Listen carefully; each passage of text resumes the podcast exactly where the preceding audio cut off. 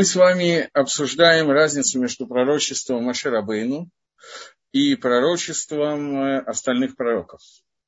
И последнее, о чем мы говорили, о том, что Маширабейн мог связаться и получить пророчество в любой момент, когда ему это хотелось и было нужно.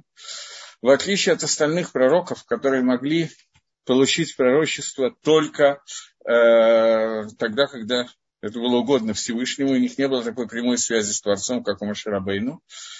И еще мы говорили, что Маширабейну открылся, открывалась картина тайны Всевышнего, э, которая связана со всем созданием. Ему было открыто Агакуло, полное управление, то, как Всевышний управляет миром, за исключением, может быть, какой-то одной детали, буквально одной детали, которую мы сейчас обсуждать не будем, но э, может обсудить. Маширабейну задал Всевышнего вопрос, как может быть в мире цадик, которому плохо, и Раша, которому хорошо, нечестивец, которому хорошо, и праведник, которому плохо. И он не имел в виду понять общее, как такое существует, потому что это Рамхаль нам описывал, если Рамхаль это знал и описал нам, и мы с вами теперь знаем, то очевидно, что это знал Маширабейну, иначе бы это не было Торой. Но Маширабейну хотел увидеть общую картину, как каждая конкретная проблема праведника к чему она приводит, как она исправляет мир и к чему она приводит, к какому уровню Аламаба она приводит праведников в дальнейшем. И то же самое по отношению к Раше. И как это склеивается, все эти истории, в единую мозаику для того, чтобы увидеть, как Акодыш Бару посредством всех этих вещей достигает, делает так, что мир достигнет шлемута, цельности, для которого он создан. И на это он получил ответ Лоэранига Адам Вахай, не может меня увидеть э, человек и остаться в живых, что это вещь, которую технически нельзя раскрыть внутри этого мира. Возможно, во время смерти или после смерти в Аламаба эти вещи будут открыты, то есть невозможно, безусловно, на значительно более высоком уровне. Вот. Это то, на, что, на чем мы остановились. Э, две накуды, Маше, две элемента Маше, более ясное понимание замысла Всевышнего раз и возможность в любой момент соединиться и получить пророчество – это два. Это последние две вещи, которые мы обсуждали на прошлом уроке, после чего началось довольно большое количество вопросов, и мы уже не успели читать Рамхаль. Сегодня, пока вопросы еще не начались, а только приветствия, мы можем успеть прочитать немножечко текста. Так вот, я не имею в виду не задавать вопросы, это я так шучу. Так вот, Гина Навиим Кулам говорит Рамхаль, что все пророки, к Моше и Сидим, так как они постигали циюр, картину пророчества, Шая Мицтаэр Лахем Минраковод, то, которое им было показано из кого-то Всевышнего, они постигали это, к Моше Захарну, как мы уже упоминали, то есть им показывались какая-то картина, какое-то циур, изображение, понятие кого-то славы Всевышнего. Также они были масигим, они понимали, у них было постижение. Содри циур, какая тайна того, что им показывают, что имеется в виду, если грубо перевести пример, и то, что этим примером хотят нам сообщить. Тайну, глубину того, что нам показывают им, а не нам. И его иньян, его суть. Пируш, то есть сот, тайна, гимаце за иньян, вот того, как этот иньян раскрывается, шии квот мистер, что этот кого слава Всевышнего, его уважение, проявляется и рисуется в этой картине, которая показывает пророкам, и они могли понять, как из кого-то Всевышнего, как из славы Творца, проявляется эта картина, что именно нам хотят показать. Ума кавана бы кольза, и какая кавано, какое намерение, что именно нужно в этом увидеть. Векена и Амасигим, и также они понимали, раскала метит, истинное разумение и знание, понимание, разум, образование, басадот, тайны, гдулатой Дмарех, величие Всевышнего, аль-едей цюргагу как в этом цвиюре, как в этой картине, которая им показывается, проявляется величие Творца и его гдула, ну, это и есть величие. И как оно все проявляется. И также они постигали истинность этих вещей, через которые Всевышний на самом деле, у него нет никакой картины, изображения нету Творца. А что же тогда он показывает? Он показывает не себя, он показывает свое влияние на мир. И нет никакой формы, никакого изображения, а только вещи, которые проявляются в глазах пророка по желанию Всевышнего. На самом деле никакого изображения Творца, безусловно, нету. И это вещь, которую как бы в народе Израиля знают, Это вещь, которая дана была прямо написана в Торе. И сейчас мы это коснемся. И поэтому циюр, который он видел, картину, которую ему показывали в пророчестве, какие-то действия, кино, я не знаю, в каком виде ему это показывали, наверное, все-таки не в виде кинофильма, но также и не в виде, не в виде фотографий. Ему было дано что-то, какое-то изображение, какое-то постижение этого изображения. Но об этом сказано народу Израиля. Тумана и Нейхам Раим Золотиколь. Во время Мамада Синай, когда Мисраиль находился около горы Синай, было сказано, что вы не видите никакой картины. Все, что у вас знаете, что вы получаете, вы слышите голос. Векем и также. Кило Раитам Кольтмана в книге Дворим написано, что вы не видели никакого изображения, никакой картины. Поэтому можно постигнуть две вещи, которые можно постигнуть БМЭТ в действительности. Вначале постига, постижается истинность существования Всевышнего и то, что к нему не относится понятие изображения вообще никак, никаким образом. Нету изображения, нету внешности, нету рисунка, нету, я не знаю чего еще, нету формы, поскольку у Всевышнего нет тела, все остальное вытекает из этого.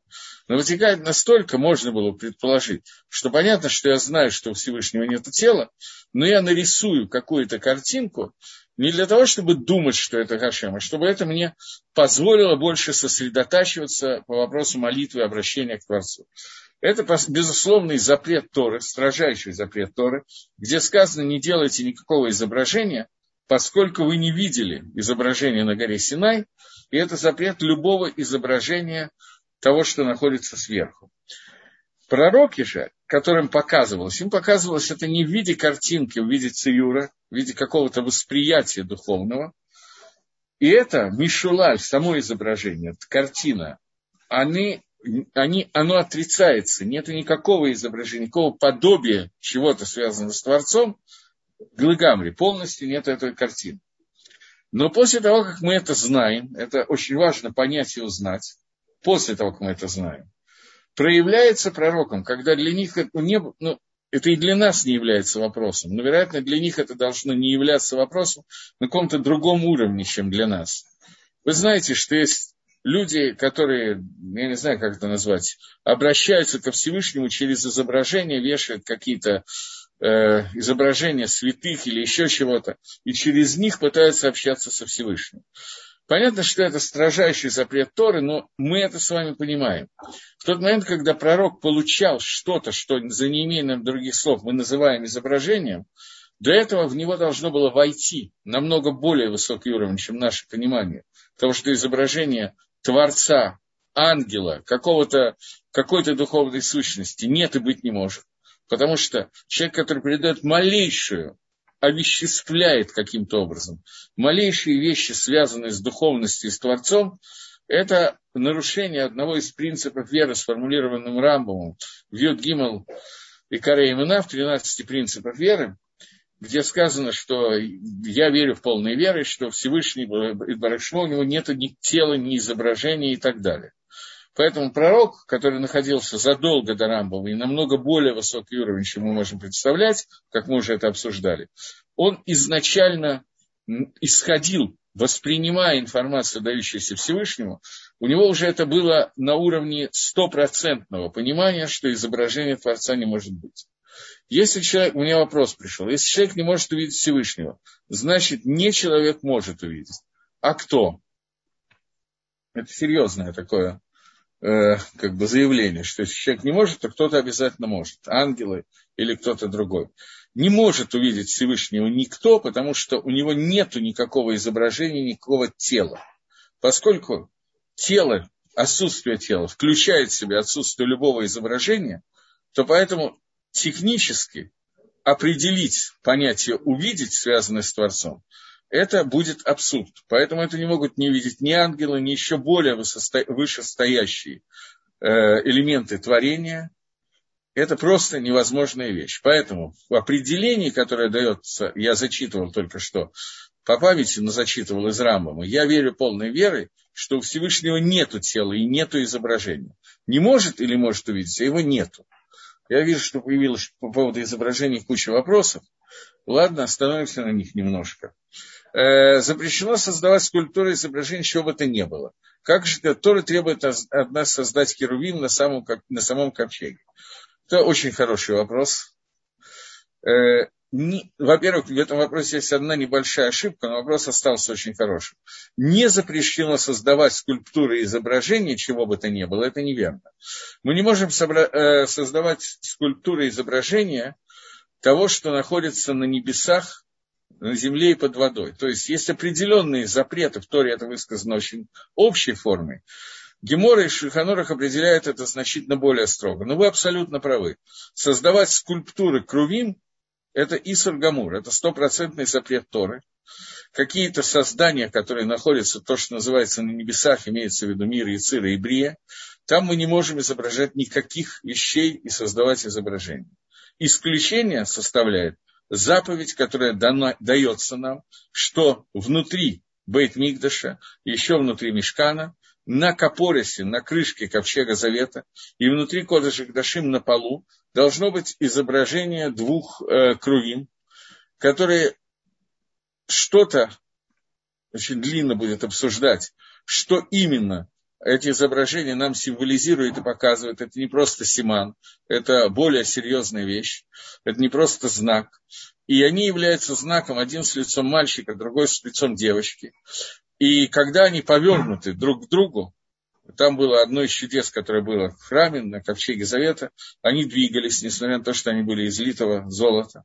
Если они повернуты лицами друг к другу, это показывает, что Всевышний сейчас находится в контакте с народом Израиля.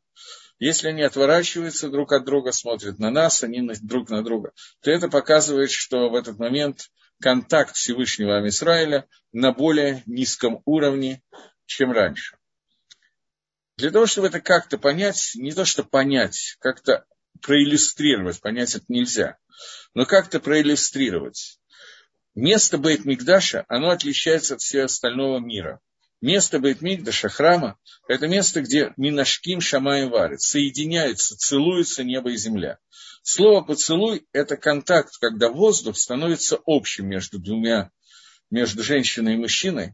И когда духовный и материальный мир сливаются, и в них проявляется что-то, что принадлежит и тому, и другому, или не принадлежит ни тому, и другому. То есть какая-то вещь, которая становится мишутав, совмещенной между духовным и материальным миром. Это место, это именно Арон Кодыш, на котором стоят керувим. Это место Ковчег Завета, где лежит Сейфер Тора, скрижали завета, обломки первых скрижали завета. И именно на нем стоят вот эти вот керувим. Э, одно из чудес, которое было в храме, то, что Арон Кодыш не занимал место. Что это значит? Ширина Кодыша Гдашим, Кодыша тоже, но святое святых, где стоял Арон Кодыш, было 20 самот. Ама это локоть. 20 самот. Э, от стенки до Арон Кодыша было 10 амот. От другой стенки до другой стенки Арон Кодыша тоже 10 амот. Арон Кодыш имел размер 2,5 амот. Получается, что его можно было измерить, он имел материальные размеры, но внутри Кодыша Гдашим он не занимал места. Вместо 22,5 амот размера Кодыша Гдашим были 20 амот, и в нем помещался Арон Кодыш 2,5 амы, причем от Арон Кодыша до каждой стены оставалось по 10 амот. То есть его можно было измерить, при этом место внутри Кодыша Гдашим он не занимал. Это иллюстрация того, что в скрижале завета Сейфер Тора то, что было дано Маше на горе Синай, спущено в этот мир, оно как бы осталось духовным. Тора – это соединение материального и духовного. Когда материальное становится элементом службы для Всевышнего, то есть для духовного, для митцвот. Все митцвот, они сугубо материальные. Невозможно делать митцвот только духовными вещами. Они должны быть связаны с материальным миром. Иначе митцва отсутствует. И вот Арон Кодыш – это та связь материального и духовного, которая со, с одной стороны занимает, э, то есть имеет размеры материальные, с другой стороны в материальном мире не занимает места. На нем были расположены крувим, которые изображают контакт человека, то есть мира и Всевышнего, и это было единственное место Кодыша Гдашим, где можно было сделать это изображение. Поскольку это отдельный экзерозакусов, распоряжение Торы. Здесь мы не боимся, не, не просто не боимся, здесь невозможно ошибка в понимании, что это здесь изображается, и человек, который Каин Годель, который туда входил раз в году в Йом Кипр, он не мог ошибиться, и увидев это, прийти к какому-то заблуждению. Поэтому здесь Тора не дает запрета, поскольку здесь очень важно, вот, чтобы в нижнем мире проявился этот контакт человека и Всевышнего. Это то, что там происходит. Я еще раз говорю, я не то, чтобы ответил на вопрос, я немножко дал иллюстрацию ответа, больше я не смогу. По Рамкале, овеществление ведения духовного необходимо называется языком корней и ветвей. Это тоже нарушение. Еще раз читаю, я не понял. Овеществление ведения духовного необходимо и называется языком корней и ветвей. Я не очень рубился овеществление духовного видения точно необходимо, причем здесь корни и ветки, я не знаю. Поэтому э, вот только что мне задали, я ответил, на следующий вопрос я уже ответил по поводу ангелов в храме. Следующий, ой, как можно понимать сказанное в Шир, в Шиур Кама, подобных писаниях? Э, вопрос связан с тем, что в э, тексте Торы, Танаха очень часто встречается что-то типа «увидел Всевышний», «глаза Всевышнего», э, «перст Всевышнего», «рука Всевышнего» и подобные вещи. Несмотря на то, что здесь не, понятно, что у Всевышнего нет тела, и это к нему никак не относится. Шуркама, рост и какие-то другие размеры, когда мы говорим о Творце, то невозможно говорить о его размерах. Невозможно говорить о том, что у него есть что-то, тело и так далее. Почему же тогда Хумаш пользуется этими терминами? Если я правильно понял, то это и есть вопрос. Ответ на этот вопрос есть два. Я сейчас не помню, говорили ли мы на эту тему или нет. Первый ответ дает Рам, Рамбам в книге Марына Вухим. Малах Рамбама заключается в том, что, в общем, в Мишнаторе он тоже это пишет, что э, Тора говорит человеческим языком. Как как бы мы высказали и восприняли, если бы мы говорили о человеке. Только по одной причине. Нет другого способа передать информацию. Нам надо передать информацию, используется язык, которым мы пользуемся. В противном случае нет возможности подобрать слова для того, чтобы мы просто поняли, о чем идет речь. Это Маалах Рамбова, и так Рамбов объясняет все эти вещи. Э, Маалах Кабалы, Микуболем, что каждый раз, когда сказано Э, какая-то вещь, связанная с какими-то органами, тело, органы тела, перст, рука, глаз, сказал, услышал и так далее. Речь идет о каком-то конкретном проявлении через определенный сферот, которые соответствуют вот этому вот пониманию. То есть, на самом деле, в мире Ацилус тоже существует понятие правой руки, но понятие правой руки в мире Ацилус – это хесед Всевышнего. Поэтому то же самое название дано в мире Асии, внутри нашего материального мира, для того, чтобы обозначить правую руку человека. Но ее истинное назначение этих слов – это определение определенного воздействия в мире Ацилус. Поэтому в Торе написано то, что на самом деле имеется в виду. Мы же читаем, воспринимая это так, как мы воспринимаем, но реально – Тора описывает какие-то вещи, которые связаны с проявлениями Всевышнего, с его воздействием высшего мира, теми словами, которые соответствуют тому, что происходит в высшем мире. Просто мы, словарь, который у нас есть, разговорный словарь, он больше относится к миру аси, к миру действия. Поэтому мы воспринимаем это, соответственно, сравнивая с органами тела человека. Я привожу пример. В Шир Аширин сказано, что там идет описание, это описание Творца, э, описание Амисраэля. Э, описание Амисраэля в виде описания девушки, когда мы на первый взгляд считаем, что там сказано «две твои груди, как» и так далее. И говорят комментаторы, Вильнюсский Гаон говорит, что две твои груди – это Маше и Арон. Довольно странное сравнение. Мы привыкли к бюсту, как к описанию чего-то другого. А почему Маше и Арон вдруг становятся грудью Амисраэля? Ответ на этот вопрос очень простой. Здесь это и есть, Маше Арон это и есть то, что дает питание народу Израиля. Молоко, питание, которое дает Всевышнему, он давал в пустыне за заслуги Маше Аарона. Грудь – это то, что дает молоко, кормит ребенка. Поэтому Маше Аарон названы грудью. И так далее. Можно привести много примеров этого. И просто у нас есть как бы параллельно идут два языка. Язык, который мы хорошо знаем, тоже относительно, и язык, который на самом деле нам кажется, что это машаль и нимшаль, примеры то, что нам хотят рассказать. А на самом деле это есть истинное значение слова. Только это истинное значение слова относится к миру духовному. Мы в материальном мире воспринимаем немножко иначе. Слышал одного раввина описание техники в Зогаре, позволяющей приходить в состояние, когда можно наладить контакт со Всевышним со своей стороны. Равин рассказывал, а книги, написанные в этом состоянии. Можно ли в русском языке найти книгу с этой техникой перевода в духовное состояние? Можно ли вообще общаться с Всевышним Шкиной? Женский голос, есть ли информация об этом? Э, сразу очень много вопросов. Я не знаю о технике, описанной в Зогар, что имеется в виду, что имел в виду этот раввин, переходить в состояние, когда можно наладить контакт со Всевышним. Я понятия не имею, о чем он говорил, поэтому не могу ничего вам сказать. Но надеюсь, что на русском языке этого еще не переводили но я не знаю, что имеется в виду. Э, можно ли во сне общаться со Всевышним? Мы обсуждали Шехина, и Всевышний Шехина – это проявление Творца, поэтому это, в общем, одно и то же. Мы это обсуждали, что во сне может даваться одна шестидесятое пророчество, то есть какая-то информация может быть дана, но мы об этом много говорили, сейчас не будем. Э, вот женский голос, я не знаю, что имеется в виду, под женским голосом есть ли информация об этом. Дальше, ого, Не, ну я не буду сейчас отвечать на вопросы, я очень извиняюсь, по книге Деврея и Мим э, и так далее, которые... Нет, это я не могу, это совсем не наша тема, просто если уходить в сторону, то не до конца. Э,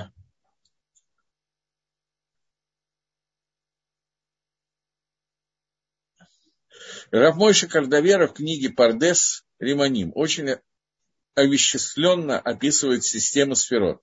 Значит, есть какая-то разрешенная рамка овеществления, чтобы как-то понять, на что примерно похоже то или иное э, духовное явление. Безусловно, существуют определенные возможности, потому что мы не можем понять, мы живем в вещественном мире и не можем понять полностью духовных субстанций без того, чтобы им не придать какой-то пример вещественного мира. Но надо понимать, что это пример, и который всегда отличается от того, что мы можем, хотим объяснить. Но когда это долго объясняют по различ, с различных сторон, то можно какую-то вещь как-то понять. Почему написано, что человек не может? Не написано, что человек не может увидеть Всевышнего.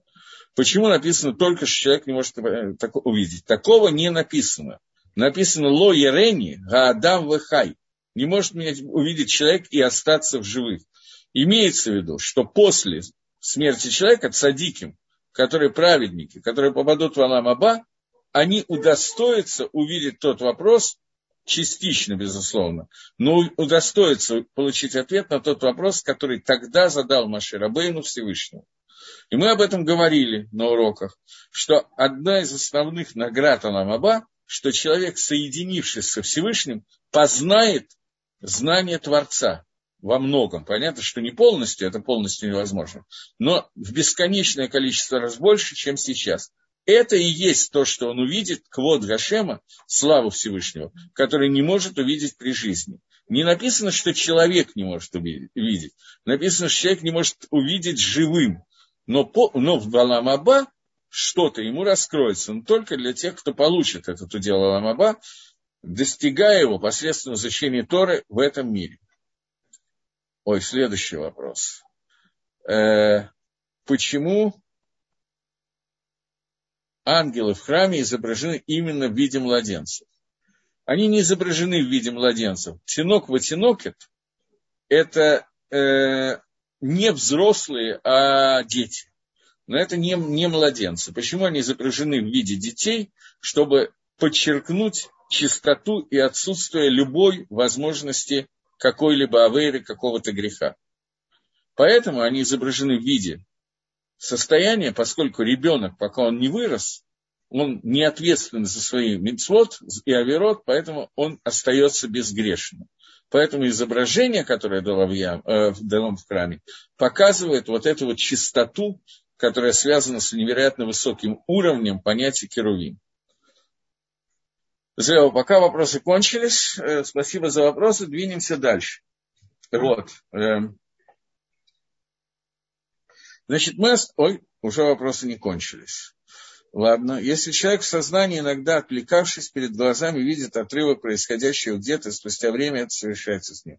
Смысл не ясен, зачем нам это было явлено. Скажите, для чего может быть, э, если это не ясно. Э, я не могу ответить на этот вопрос. Может быть, много причин, по которым это произошло. Это не имеет никакого отношения к пророчеству, ни к Руаха Кодыш, и, в общем, ни к чему, чем мы сейчас занимаемся. Почему это происходит и как, я не специалист в этом вопросе, не могу ответить. Давайте мы вернемся пока, спасибо за вопрос, но вернемся пока к тексту. Значит, мы с вами остановились на том, что пророк, для него настолько очевидно и ясно, просто я отвечал на все вопросы, которые вы задали, потому что это очень важные вопросы, связанные с кровью и так далее. Человек должно быть на сто процентов понятно и ясно, я даже не говорю сейчас о пророке, я говорю о нас с вами что не может быть никакого тела, никакого изображения Творца. Ясность, которая есть у пророка перед получением пророчества, это ясность в миллионы раз выше, чем то, о чем мы можем даже подумать. После того, как это в него вошло на все сто процентов, после этого Нидгалелагем им раскрывается какая-то картина из картин пророчества, про которое сказано, и увидите вы Элоке Израиль, вы увидите видение Бога Израиля. При этом прекрасно понимая, что они не видят Всевышнего, поскольку видеть невозможно. И об этом говорят наши мудрецы Зихрона Леврох, что они увидят дебур, они увидят высказывание, они увидят речь. В видении им будет показана речь Всевышнего, э, которая не показывает квода Всевышнего, славу Всевышнего на самом деле, но показывает, как из речения Творца вырастает что-то, которое проявляется для пророка в виде рисунка через ту аспакларию, через ту призму, о которой мы говорили на прошлом уроке довольно долго. Что посредством этого они достигают постижения деталей тайн божественности Творца и Барахшмо и создания, и то, как Всевышний управляет миром, как мы объясняли.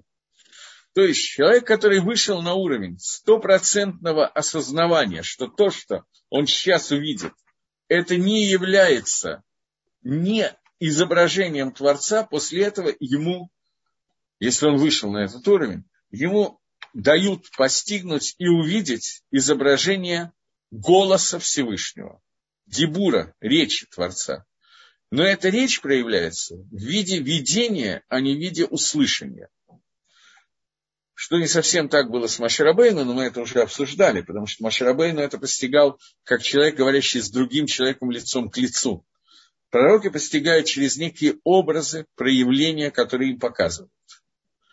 Но это становится для них настолько четким, понятным и ясным, что это становится на уровне увидел, а не услышал. Есть такая русская пословица, на иврите она тоже существует в Геморе, но по-русски это звучит, что лучше один раз увидеть, чем сто раз услышать изображение, которое нам дается, оно намного яснее, чем информация, которая дается через дебур, через речь. Просто далеко не все можно изобразить. Мы не можем увидеть многие вещи. Я уже говорил, что когда Израиль были на горе Синай, все достигли уровня пророчества, и об этом моменте, когда они стояли на горе Синай, было сказано, что Амро Эд Гакалот, народ видел голоса. Голос Всевышнего, они его видели. И Мидраж говорит, что они видели слышимое и слышали видимое. Мы с вами пытались это как-то объяснить, но сейчас, мне кажется, еще раз надо повторить это коротко, что в тот момент разница между увидеть и услышать, видим мы сугубо материальные вещи. Мы не можем увидеть ничего духовного, потому что его нельзя изобразить, у него нет изображения технически, нет тела, нет изображения. Почти как э, по, по, в поговорке про уголовный розыск нету тела, нету дела. Так вот, в тот момент, когда они находились на горе Синай, почему мы не видим духовного, его невозможно видеть? Потому что мы устроены настолько, что материальное для нас является основным, и духовное второстепенным. Поэтому духовное можем уловить только через те примеры, которые нам дают. Другим способом духовность увидеть и познать невозможно. Что не так во время Маамада Арсинай, когда евреи находились на горе Синай? Сегодня, чтобы объяснить какую-то духовную вещь, мы приведем примеры из материального мира, как кто-то, кто меня спросил, э, правильно спросил, что мы, все примеры, которые при, приводятся, это примеры, которые мы видим и ощущаем, и на уровне этих примеров у нас получается постижение того, что мы не видим. На горе Синай постижение духовного, духовного было настолько яснее, четче и выше, что оно затмевало материальное. Материальное надо было объяснять, духовное было увидено. Пророк во время пророчества он получает такой уровень одухотворенности, мы об этом много раз говорили, что это главное в пророчестве. Главное в пророчестве – это именно не информация, которую он получает, а его состояние одухотворенности и соединения с Творцом. Это состояние достигает такого уровня, что он видит духовное и перестает видеть материальное. Как нам уже говорил Рамхаль, что во время пророчества он, он ослабевал, либо засыпал, либо еще что-то, но его все материальные ощущения, они были абитулированы, были аннулированы, они были уменьшены на очень, до очень высокой степени. И только тогда возникали его э, ощущения уже духовные. Поэтому он находился в состоянии, когда духовность он видел, при этом четко понимая, что невозможно видеть Всевышнего и так далее, как мы только что обсудили. На этом Рамхаль заканчивает главу, посвященную пророчеству. И теперь начинается четвертая часть, посвященная понятию авойды. Сейчас еще один вопрос появился. Скажите, поведение пророка Ихескеля было исключительным случаем, как явление в Эрец Бавель, пророчество от Всевышнего, как правило, всегда в Эрицесрое. Да, вы совершенно правы, Гавриэль. Именно так оно и происходило пророчество, поскольку духовный уровень Эрица Сройль, земли Израиля, много выше, чем духовный уровень Хуслары за границей, то поэтому пророчество почти всегда происходило в Эрицесроль, за исключением считанных случаев, когда пророки, которые уже начали до этого пророчествовать в Эрицесроль, они продолжали пророчествовать за границей. Но, в принципе, пророчество, оно его нормальное состояние, его нормальное место географического положения – это земля Израиля. О чем мы говорим в посуке? Кимисион Тецетарау Двар Гашем Иерушалаем. Из Сиона выйдет Тора и Слово Всевышнего из Иерушалаема. Э, я не думаю, что сейчас самое время, но два-три слова можно сказать про разницу между Эрицисроль и Хуцларец. Это тоже одна из проблем нашей материализованности и отсутствием духовности, что мы не видим никакой разницы между Эрицесроль и Хусларес. Эрицесроль за границей. Кроме всего прочего, сегодня Эрицесроль ее к душе, не так душа Эрицесроль, которая была во времена Байдамигдаша.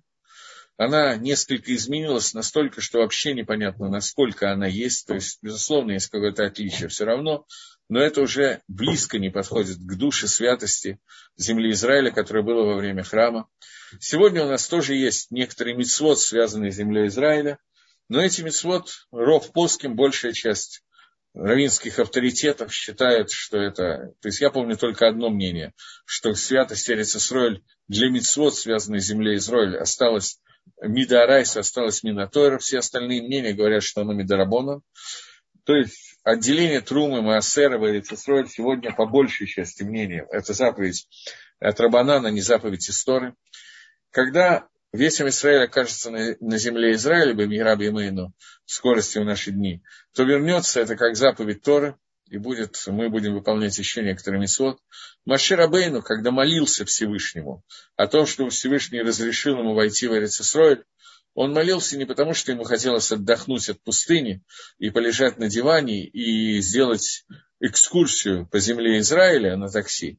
Маширабейну молился о входе Эрицесроль, чтобы он удостоился выполнить мицвод, связанные с к душе, со святостью земли Израиля. Мнение Рамбана, что икор, главное соблюдение мицвод, это соблюдение мицвод в Израиле, в Эрицесраиль, то, что Всевышний, это заповедь Торы, Всевышний заповедовал нам, что за границей тоже мы должны соблюдать заповеди, это зехер, из Торы, но это память о Мисвот Эрицесройль, уровень Мисвот за границей, много ниже, чем уровень Мисвот в Эрицесройль. и это только память для того, чтобы мы не забыли, вернувшись в Эрицесроль, что надо соблюдать заповеди. Это заповеди асе, заповеди делай, заповеди не делай иначе, но это заповеди делай, как пишет Рамбан. В двух местах есть такой Рамбан, я знаю в двух местах, может, есть еще, я не знаю. Вот, поэтому э, проявление Всевышнего внутри земли Израиля, даже я сейчас не говорю про пророчество, это совершенно другая хашгаха, совершенно другое проявление, когда Всевышний влияет на то, что происходит в Эрисесрое.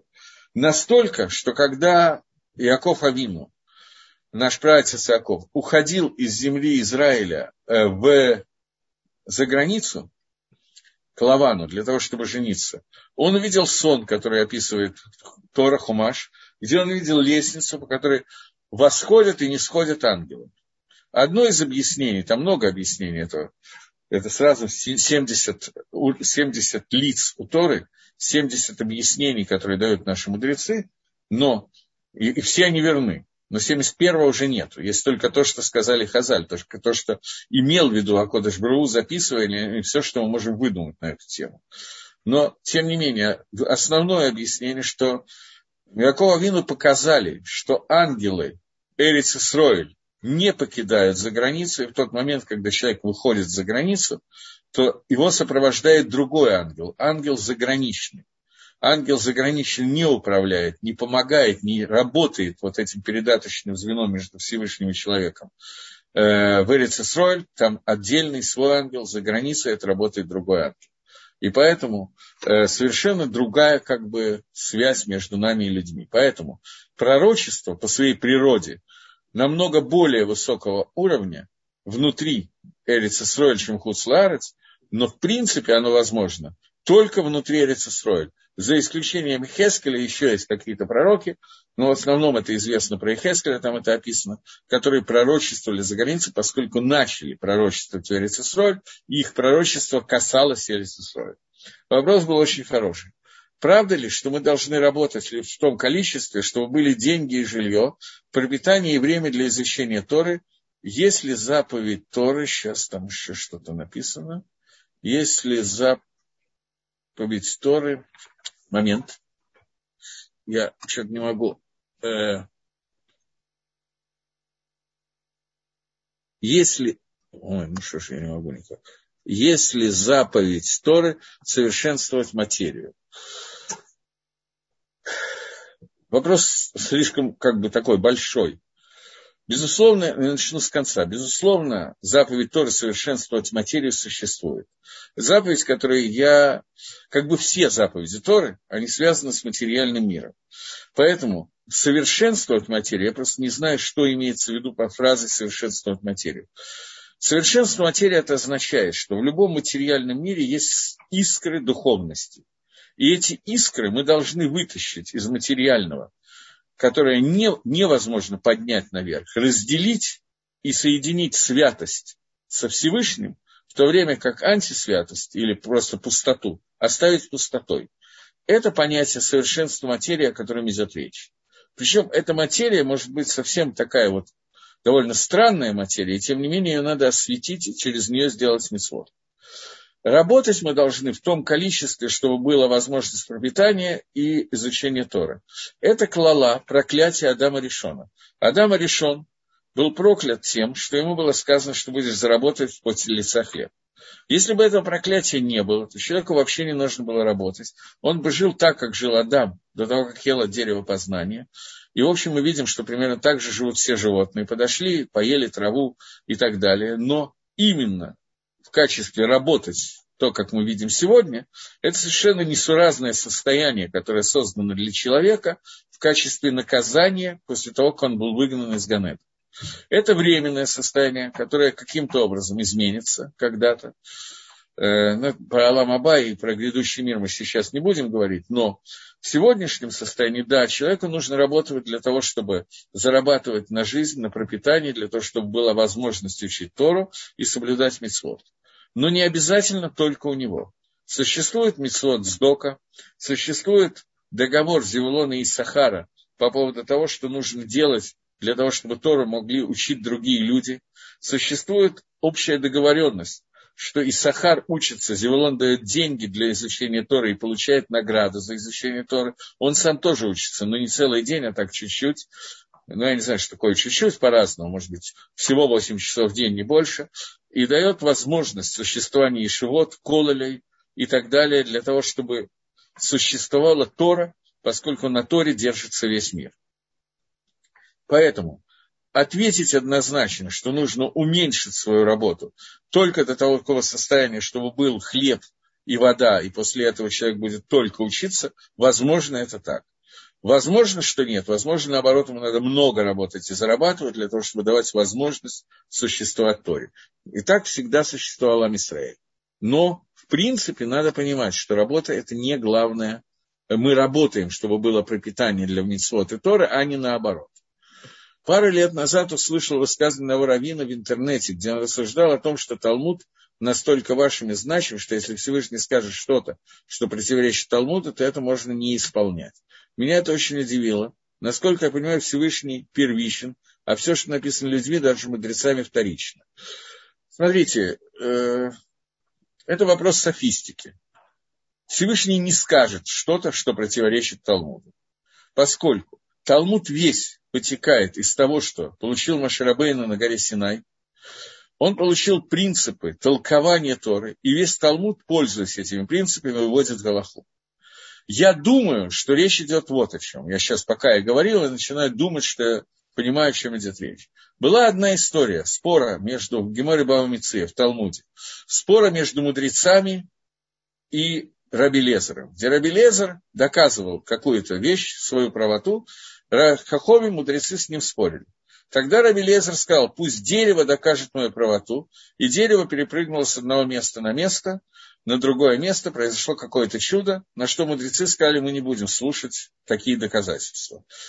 В результате Раби Лезер сказал, пусть Всевышний докажет, что я прав, раздался голос Творца, Батколь, который говорит, не спорьте с Раби Лезером, он всегда прав. На что ответили мудрецы? Что Всевышний, ты дал Тору вниз, в этот мир, и сказал, что законы Тора устанавливаются по большинству мудрецов. Поэтому мы не, не можем слышать, мы не должны слышать Батколь, потому что как Галаха устанавливаем мы, а не Батколь и не Рабелезер. Я так думаю, что это имеется в виду. На что сказано в Геморе, что улыбнулся Всевышний и сказал, мои сыновья меня победили. Э, что имеется в виду? И Рабелезер, и Хахомим, оба мнения, которые разбирались там в Геморе, они оба основывались на принципах данной Маше на Синае, они оба исходили, это и есть мудрость Всевышнего. Две стороны одной медали, и весь вопрос в конкретном случае, как правильно поступать. Всевышний сказал, что логика Раби Лезера ему более близка. На что ответили Хахамим, что поскольку ты поручил нам устанавливать Галаху, то мы должны устанавливать не на основании того, как ты сказал, а на основании того, как мы видим внутри этого мира. И Всевышний сказал, что они правы, и что именно так и должно происходить. Это был единичный случай, потому что обычно понятно, что мудрецы, если они узнают, что хочет Всевышний, то они будут делать так, как хочет Всевышний. Но вот такая конкретная история описана в Геморе. Описаны другие геморрот, что много лет спорили Байшам и Визгилель, потом вышел Батколь и сказал, что Галоха Кибаизгилель. И Галоха была установлена Кибаизгилель, по словам Бейзгилеля, поскольку его поддержал Батколь. Окей, э, я думаю, что я как-то ответил на вопрос. Дальше. Известно, что случилось видеть Беламу, есть мнение, что это тоже от Всевышнего, он далек от святости. Смотри, Гавриэль, я очень извиняюсь, но пророчество Белама мы обсуждали урока три назад настолько долго, что я не хочу к этому возвращаться. Три урока назад примерно мы на это уделили много времени. Говорят, что работа стала трудной из-за греха в Ганедане и проклятия земли. А у Ноя проклятие земли снято. Если снято, почему-то до сих пор работа трудна. Э, смотрите, это немножко не совсем верно работа появилась, пропитание в поте лица появилось как проклятие Адаму за то, что Адам и Хава ели от дерева э, познания добра и зла. Во время Ноха, получения семь, семь заповедей сыновей Ноха и так далее, Всевышний облегчил некоторые элементы, связанные с работой на земле. И в Мидраше говорится о том, что до Ноха были вот так вот четыре пальца, которые я показываю, они были соединены вместе, и был один большой палец, и руки работали только вот таким вот образом, как рукавицы у детей. После того, как Нох получил определенные, сделал определенные вещи, то у него были разделены на пять пальцев, и это очень существенное разделение, которое было, разделение, которое одновременно происходит внутри верхних миров, каждый палец означает очень многое, и сегодня работа, делающаяся руками, она становится намного-намного легче. Потому что у нас есть пять пальцев, которыми мы можем работать, а не два, которыми, как было до сих пор. И многие другие вещи, которые произошли во время Ноха, это облегчение труда, которое было. Но это не означает, что снято проклятие с земли. Нет, проклятие полностью не снято. Полный тикун, полное исправление произойдет только значительно позже. Не будем сейчас об этом. В завершении истории с Раби Лезером мудрецы в итоге все равно пришли к нему с просьбой, чтобы он их учил. Разве не мог итог истории являться показателем правоты? Э-э- смотрите, нужно понять, что означало, что когда Раби Акива и Раби Йоси пришли к Раби Лезеру в день его смерти, и Раби Лезер сказал, что за то, что вы до сих пор не приходили ко мне, э, за это вы умрете очень мучительной и тяжелой смертью. Раби Акива спросил, я тоже ответил Раби Лезер, что ты более тяжелый, чем остальные. В чем был диалог, в чем состоял этот диалог? Если возник этот вопрос, это не доказательство правоты Раби Лезера. Э, дело в том, что до этого на Раби Лезера он не послушался решения Сангедрина, из-за этого, из этого от него отвернулись рабаним, и он жил в одиночестве. И когда к нему пришли снять с него как бы ниду, сня, приблизиться к нему Раби Акива и Хаверав, то когда они к нему пришли, то он уже умирал, и он их спросил, зачем вы пришли. Они ответили, мы пришли, чтобы учить у тебя Тору. Он ответил, а почему вы до сих пор не приходили? Они ответили, мы были заняты. На это он им сказал, что у вас будет очень мучительная смерть за то, что вы не получили, не приняли от меня Тору, которую я мог вам передать. Вопрос, а чем занимались Раби Акива, Раби Йоси, Раби Лезер, вся эта команда, Раби Шо, по-моему, там был, чем они занимались до тех пор, пока они не приходили к Раби Лезеру, они ответили, что были заняты. Чем они заняты были? Они продолжали учить Тору, только они учили Тору Бейс Гилель, а Раби Лезер был из Бейт Шамая. Галоха была Кибейс Гилель. Но Тора Бейт Шамая, она тоже Тора. И Раби Лезер сказал, что мы пропустили какую-то часть Торы Бейт Шамая, а поскольку Тора должна быть передана через вас, то за то, что вы не поглотили этот кусочек Тора Бейт-Шамы, то вас ждет тяжелое наказание. На самом деле Раби Акива учился Раби Йоханана Бензакая, который учил Тору Бейт-Шамы, и Тора Бейт-Шамы нам тоже передана через Раби Акива. Но Кинере, судя по всему, какой-то изъян передаче этой Торы через Раби Акива, поскольку он не достаточно долго. Он ведь был учеником Раби Лезера много лет, но вот какое-то время он не учился у Раби Лезера. Из-за этого произошло вот это вот накуда, этот элемент, который Раби Лезер сказал, что наступает изъян в передаче Торы. Галаха водай не как Раби Лезер, потому что в другой раз вышел Батколь и сказал, что Галоха кибайт шамы, Галоха по шамы. Поэтому в этом конкретном вопросе, может быть, надо было... Ну, то есть не может быть вода, что Хахомим решили, что Аллахаки Хахомим Всевышний поддержал это решение. Поскольку Гемора говорит, что Всевышний поддержал это решение, то все хорошо. Но поскольку изъян какой-то, очень маленький изъян в передаче Тора был, то поэтому Раби Лесер сказал, что получится вот неприглядная картина. Есть ли информация о том, почему Адам не попытался исправить свои ошибки при жизни, ого, и научить свое потомство общению со Всевышним, я потрясен вопросом. Адам не просто не попытался исправить свои ошибки, Адам 130 лет, как я уже не один раз говорил, находился в постах и чуве, не приближаясь к жене, не, э, ежедневный пост кушал только раз в день ночью, и постился и делал чуву до тех пор, пока он не понял, что он уже достиг верхней своей чувы. Более высоко чува уже не поднимется. Только тогда он прекратил свои посты, потому что он понял, что Всевышний сделал так, что исправить то, что он сделал, невозможно. Есть вещи, которые Чува исправить не может. И поэтому история будет двигаться по другому сценарию, и сценарий вернуть никак невозможно. Есть такие вещи, что Чува можно сделать, еще что-то можно сделать, но вот так вот то, что случилось, то случилось. И поэтому все продолжается так, как продолжается. По решению Адама, который он сделал в ту же Жашону, когда он был создан в мире, но его Чува сделала очень много. Мы сейчас не будем входить в то, что именно исправила Чува Адама, но, как вы догадываетесь, Чува Адама исправила безумно много. Адам был сделан руками Всевышнего, Творца, поэтому уровень этого человека и уровень его Чуву совершенно потрясающий. И он исправил очень многое, но нам тоже осталось чем заниматься.